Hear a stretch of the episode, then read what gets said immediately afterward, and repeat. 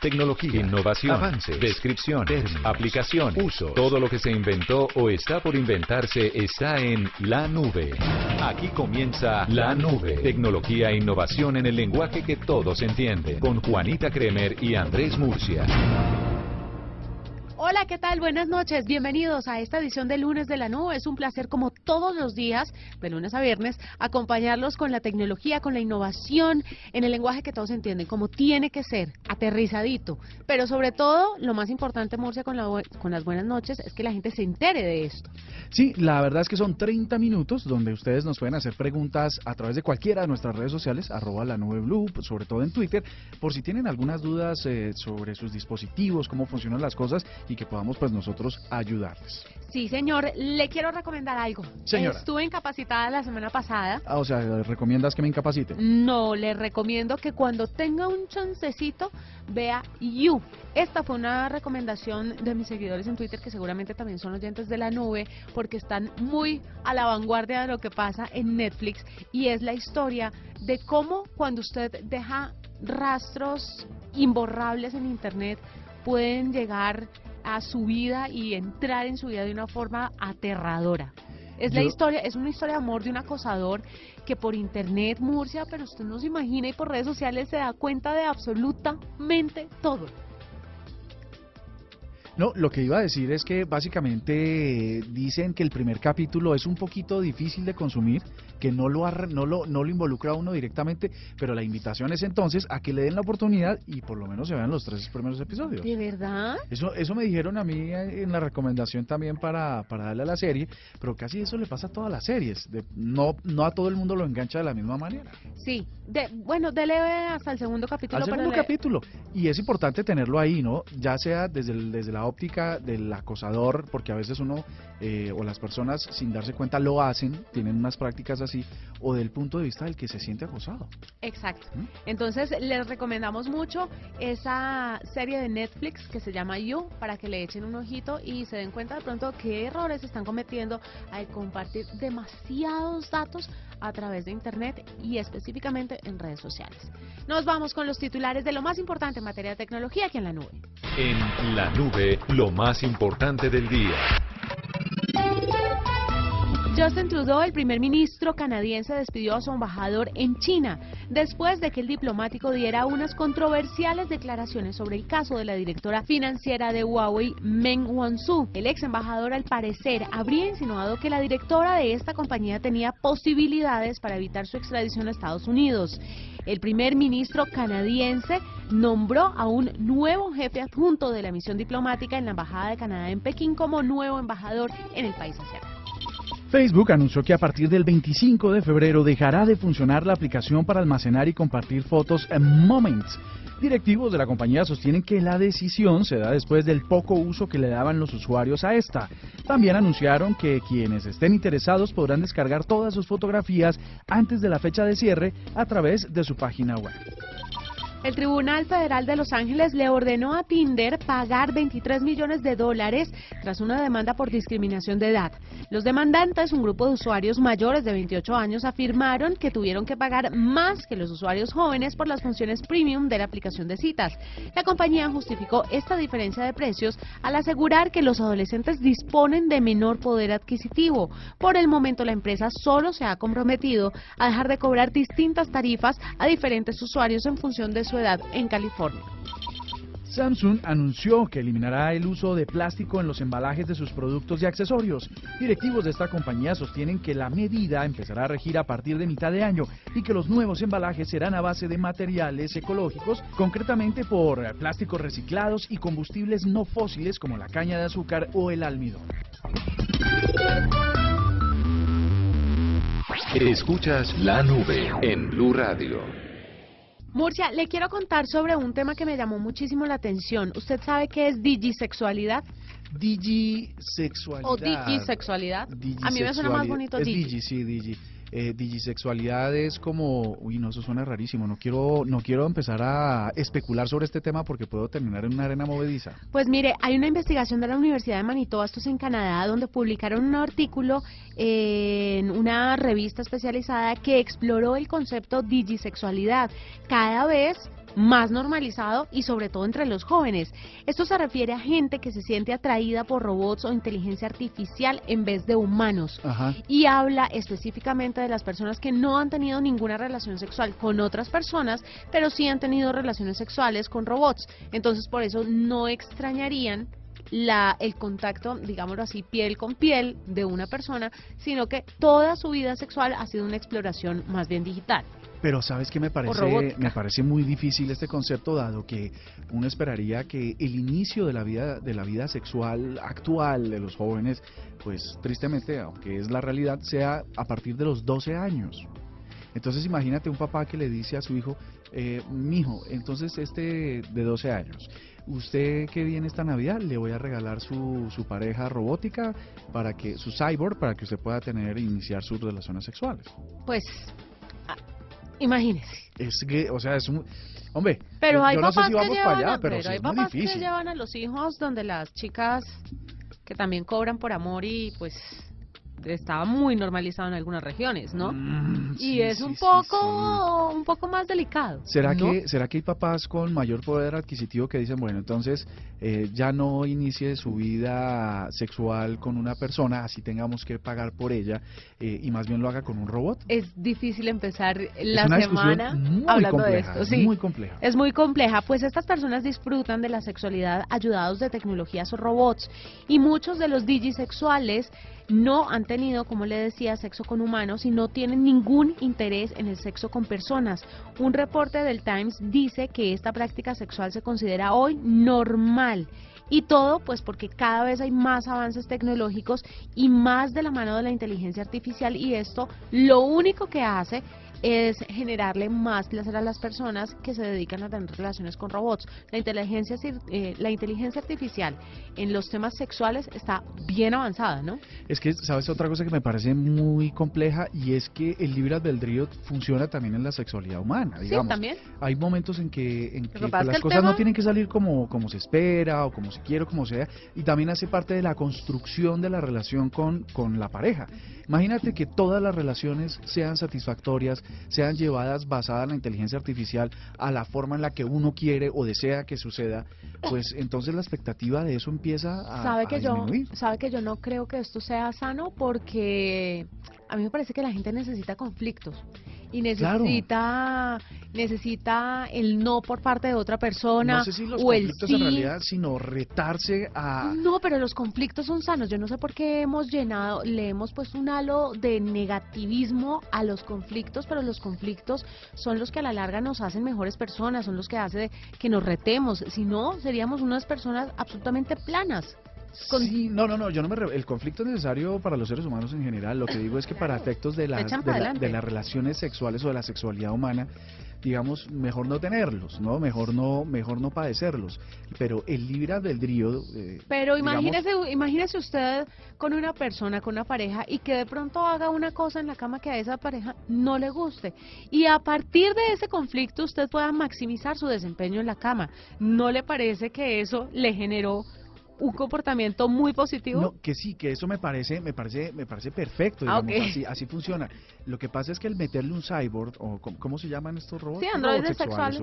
al meterle a la, a la cama de las personas, sobre todo a los niños esto, y eliminar la posibilidad de que, de que, de que existan esos aprendizajes, la verdad es que se va a cansar muy fácil y muy rápido de los robots y que sigue que es un poco lo que es una discusión médica en la que dice que cuando, cuando muy rápidamente se alcanzan todas las experiencias de, de la sexualidad, pues empiezan a, venir los trastornos, empiezan a venir las filias y un montón de cosas. Pues yo no, creo porque si no, pero entonces todos estaríamos trastornados, ¿no? Porque tanto tiempo dándole al mismo tema, pues imagínese. No porque evolucionan las personas, evoluciona el estado de la relación. Por eso la, la tecnología evoluciona 100 veces más rápido y 100 veces más que nosotros, ¿no? Entonces digo yo, bueno, esto esto será, esto es una discusión difícil. Yo creo que estamos sí, un poco estamos patinando. Uno hace el, el, desempaque del robot. Listo, ay, me llegó el robot de Navidad, no sé qué, y entonces desempaca el regalo. No lo piensa para niños, ¿no? Sino para jóvenes. No jóvenes, 12 años, digamos. No, ¿cuál basado basado como en la edad en la que hoy se están activando los jóvenes sexualmente. Usted tiene cifras de que es a los 12 años, hay muy chiquitos. Es muy triste, es muy triste porque porque es la realidad, o sea, es muy triste. No debería ser. No, no pero es la realidad. Digamos, ay, me llegó el, de, el regalo, el del, de los 12, y entonces Navidad, destapa el regalo y lo, el, primer, el primer contacto, la primera experiencia con ese, con ese dispositivo o esa máquina es absolutamente satisfactoria sin, sin, sin ningún tipo de aprendizaje, o sea, resultó bien en todo. Entonces, ¿cuál cuando vaya a llegar en algún momento a relacionarse con, con las personas, con, con una pareja, lo que va a pasar es que va a ser la decepción absoluta. No olvide lo que el estudio está diciendo y que le dije hace un ratico. Las personas que tienen eh, experiencias sexuales con los robots o con las nuevas tecnologías pierden totalmente el interés de tener sexo con personas. O sea que esa frustración no la van a sentir en teoría. Y lo que sí va a pasar es una disminución drástica de la tasa de natalidad. Pero míralo al revés. Míralo al revés. Las parejas que hoy usan eh, juguetes sexuales empezaron con una pareja, pero eventualmente incorporan juguetes sexuales a su, a su vida y los mantienen por tiempo. Cuando empiezan con tecnología, seguramente van a querer incorporar a un humano y entonces eso eso se va a hacer una locura. Yo no sé. Yo no creo que vayan a querer incorporar un humano. Obvio, sí, en algún momento, pues porque se cansan de la rutina de la, de la máquina. Saliendo un poco de, de este cuello de botella en el que estamos, le voy a decir también para quienes están pensados estos robots o estas tecnologías. Serían muy útiles para personas que han sufrido la pérdida de un ser querido, para de pronto viudas o mm, viudos. Mm gente que se siente sola y es incapaz de crear relaciones sociales que deriven en relaciones sexuales o personas que han perdido un miembro del cuerpo. También sería muy importante para este tipo de personas y entonces ahí queda sobre la mesa, sobre el tapete, este concepto de digisexualidad. Cuéntenos a través de arroba la nube blue usted qué opina. ¿Está de acuerdo con que esta digisexualidad se esté tomando el mundo o usted quiere a la antigua solo con personas o le quiere meter maquinitas y robots al tema sexual? Pues como para diversificar un poco. Sé que es lunes, sé que es un tema complejo, pero hay que hablar de esto. Hay que abordar. Arroba la nube blue. Arroba blue radio Síguenos en Twitter y conéctate con la información de la nube. Estás escuchando La Nube en Blue Radio y bluradio.com. La nueva alternativa. Murcia, vamos a hablar hoy con el alcalde de Medellín, con Federico Gutiérrez, que nos hizo el grandísimo favor de abrirnos un espacio chiquitico en su agenda para contarnos un poco. Porque además está en Davos, ¿no? Está sí, en Davos, Suiza, sí, estuvo en el Foro Económico Mundial en Davos, Suiza, y resulta que Medellín una vez más sale adelante, eh, acapara todos los titulares de la prensa, porque hace parte de la cuarta revolución industrial. ¿Qué es la cuarta revolución industrial? ¿Qué significa esta distinción para Medellín? ¿De qué es lo que tanta gente está hablando para que los oyentes de la nube que no están enterados lo sepan, pues por eso quisimos eh, de primera mano hablar con el alcalde de esta ciudad, con Federico Gutiérrez, para que nos cuente exactamente en qué consiste esto que está pasando en Medellín. Señor alcalde, bienvenido a la nube. Bueno, no, un abrazo para ustedes y este es un tema muy importante para el país, para Medellín y para América Latina. Bueno, lo primero es que es un reconocimiento al país, así lo vería yo y después cuando definitivamente el centro es en Colombia y es como definitivamente Medellín puede ser esa sede, va muy de la mano de lo que venimos haciendo ya entre el sector público, el sector privado, las universidades, con todo lo que tiene que ver con innovación, ciencia y tecnología. Yo te pongo un ejemplo, en el país en promedio, la inversión en innovación, ciencia y tecnología es del 0.69% del PIB. Nosotros en Medellín estamos invirtiendo el 2.14% del PIB es una diferencia grande. Estamos hablando del, trabajo articulado entre el sector público, el sector privado y las universidades. El UEF hace tres años estuvo en Medellín en marzo, cuando hizo el Foro Económico Mundial, la versión Latinoamérica, y ellos pudieron ver allá también pues toda esa articulación, el ecosistema que hay entre la empresa privada, la pública y las universidades. Este es un acuerdo donde lo hemos logrado también de la mano del gobierno nacional, el trabajo que ha hecho el presidente Iván Duque, el ministro de Industria y Comercio, José Manuel Restrepo, y nosotros como ciudad, y vamos a mantener lo que es para el país. Yo creo que aquí lo importante no es que es para Medellín, no, es desde Medellín para el país y para América Latina. Yo creo que eso es lo importante y que yo lo he dicho, esto tiene que ir de la mano de una revolución educativa. Eh, yo insisto mucho en lo que acabo de decir, esto no tiene que ser la revolución de las máquinas. Nosotros necesitamos una revolución en términos sociales, de mejores oportunidades para nuestros jóvenes y es cómo los preparamos para lo que viene, para las nuevas tecnologías. Y justamente esos son los tres temas que, hemos escogido de la mano con el Foro Económico Mundial, que son blockchain, el tema de Internet de las Cosas y todo lo que tiene que ver con inteligencia artificial. Y la idea es abrir este centro antes de acabar el primer semestre de este año y ya empezar a trabajar en esos tres productos. Alcalde, este centro que va a estar, como lo estamos diciendo, ubicado en Medellín, va a atender a América Latina. ¿Cómo Medellín va a recibir de primera mano los beneficios de este centro de pensamiento, pero cómo van a atender también las necesidades de otros países de América Latina que van a tener que ver a Medellín para poder reflexionar e implementar este tipo de tecnologías? Bueno, lo primero es que esto no es un centro de pensamiento, un think tank como se llama en el mundo. Esto es un centro para hacer, para tomar decisiones, para hablar, para tomar acciones frente a nuevas tecnologías. Entonces, por eso, con el Foro Económico Mundial se definen unos temas y esos son hoy los más importantes para América Latina y para Colombia. Esto va a tener también un modelo de gobernanza, esto tendrá una junta directiva en la cual también estarán involucrados eh, rectores de instituciones universitarias en el país y también en América Latina. El tema de articulación con los gobiernos nacionales lo debe hacer el gobierno nacional con sus diferentes los diferentes países. Parte de eso se alcanzó a hablar, por ejemplo, también acá en, cuando se hizo la reunión en Davos, estamos con el presidente Duque, uno de los puntos que se trataba con diferentes presidentes de la región, entre ellos el presidente Bolsonaro de Brasil, que juega un papel importante en todo este tema de innovación, ciencia y tecnología, el tema de Ecuador, delegados que habían de Perú, de otros países, y, y es que haya representatividad en este sentido, pero es algo importante para la región. Yo vuelvo, insisto mucho, mucha gente dice, no, es que es una opción o no la cuarta revolución industrial. No, lo cierto es que la cuarta revolución industrial llegó y llegó no solo para quedar, sino para llegar con más fuerza. Y la pregunta es, o nos montamos en ese bus o nos, quedamos. Dejó. Sí, señor. Y yo creo que de manera responsable lo que estamos haciendo es, lo que estamos haciendo de manera responsable es no solo montándonos, sino liderando ese proceso en América Latina. Claro, señor alcalde, ya para finalizar le quería preguntar si usted tiene idea si estos centros que están ya ubicados, como usted nos contaba, en Japón y en China también, cómo de una u otra forma han llegado a impactar la sociedad, cómo se ha movido la economía eh, por estos centros o si todavía eso no se reflejado? No, mira, eso se va viendo reflejado en, las inversiones en innovación, ciencia y tecnología de acuerdo al Producto Interno Bruto de cada país, en mejores empleos. Aquí la discusión por eso tiene que tener también un componente ético y social y es no es solo hablar de cuarta revolución industrial simplemente de que es capaz de hacer una máquina, sino eso en términos también de empleo, qué significa, cómo generamos más y mejores empleos, cómo capacitamos a nuestros jóvenes, cómo adaptamos a estas nuevas generaciones justamente a lo que viene con la cuarta revolución industrial. Hay una ventaja también que tenemos haciendo parte de este centro y es que podemos tener acceso a la información de los otros centros aliados de la cuarta revolución industrial en el mundo.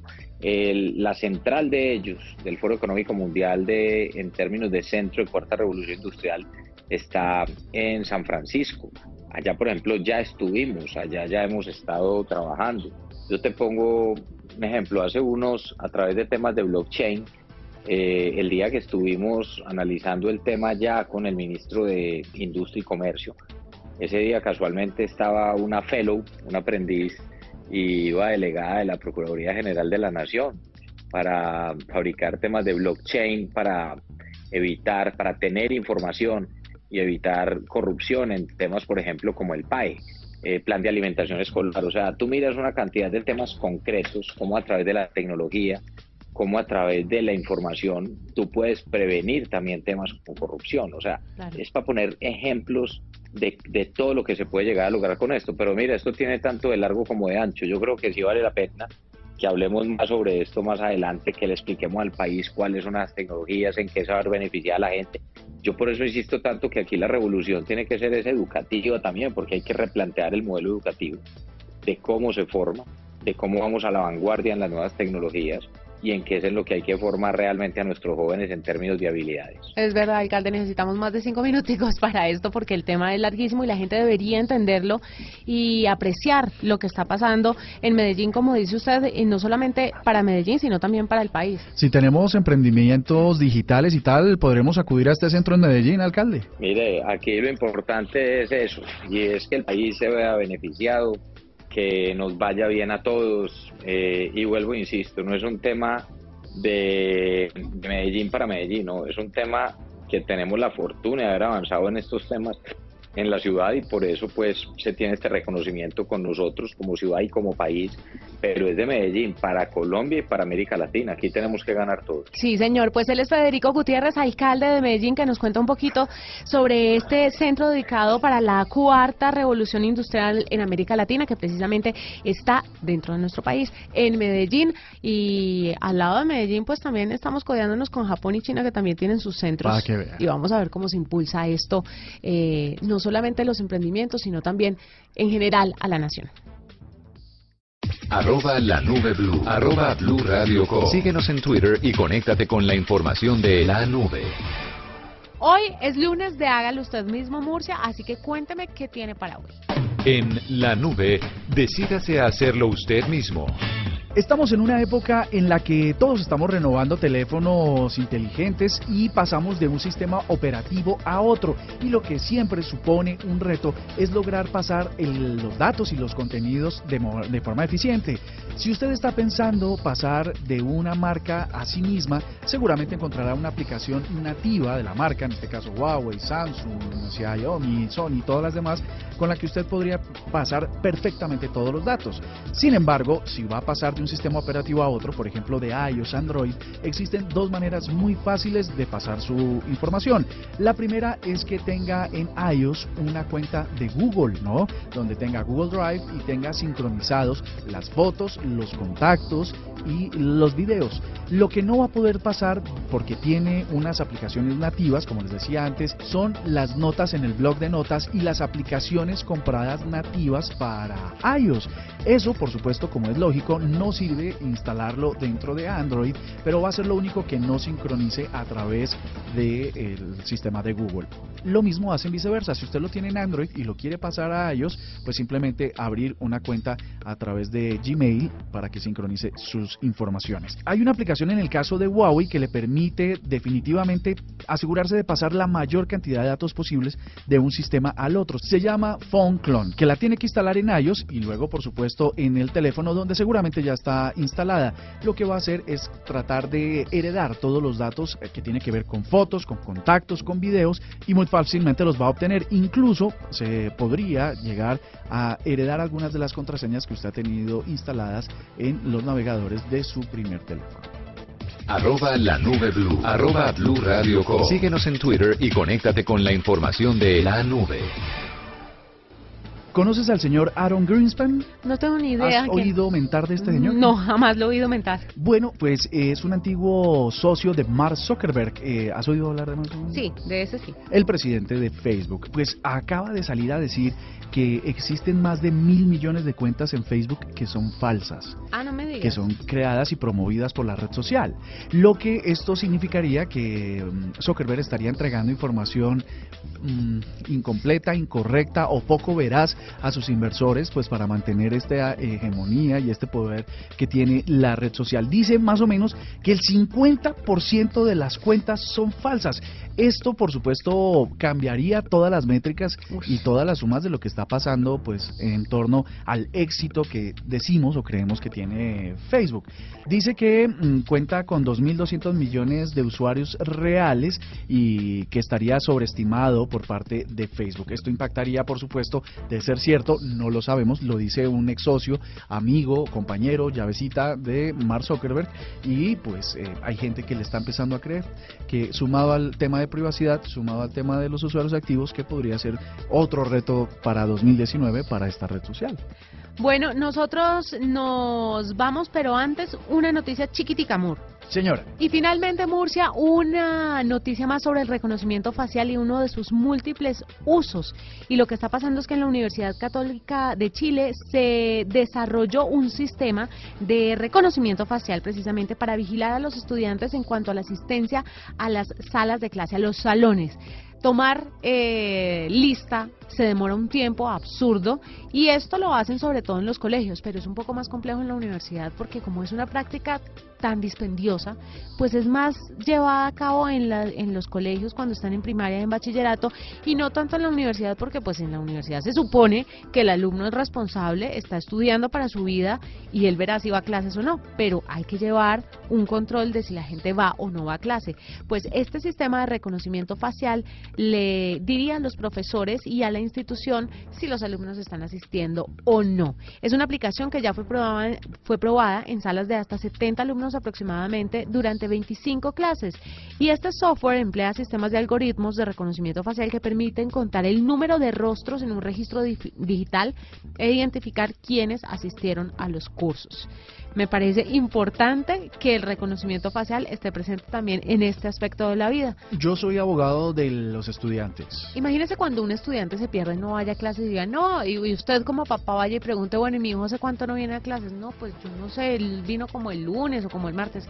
En cambio, con un sistema de reconocimiento facial y con un sistema eh, tecnológico riguroso puede dar cuenta de cuándo el alumno va o no va y puede llevar un registro que puede ser importante. Pues esto abogado de los estudiantes, esto es una afectación grave a la privacidad y a esas técnicas que han, se han empleado a lo largo de la historia de las universidades en las que uno pues eh, entra a la al momento de la clase más importante y luego va y estudia para otras materias o se prepara en la biblioteca. No, pero es que usted tiene que, no, perdóneme, usted tiene que ser organizado y usted tiene que asistir a las clases. Entonces los papás para que pagan un cojonal de plata para que los alumnos decidan no ir a las clases porque se van a poner a estudiar para otras materias en ese espacio dedicado a una clase presencial.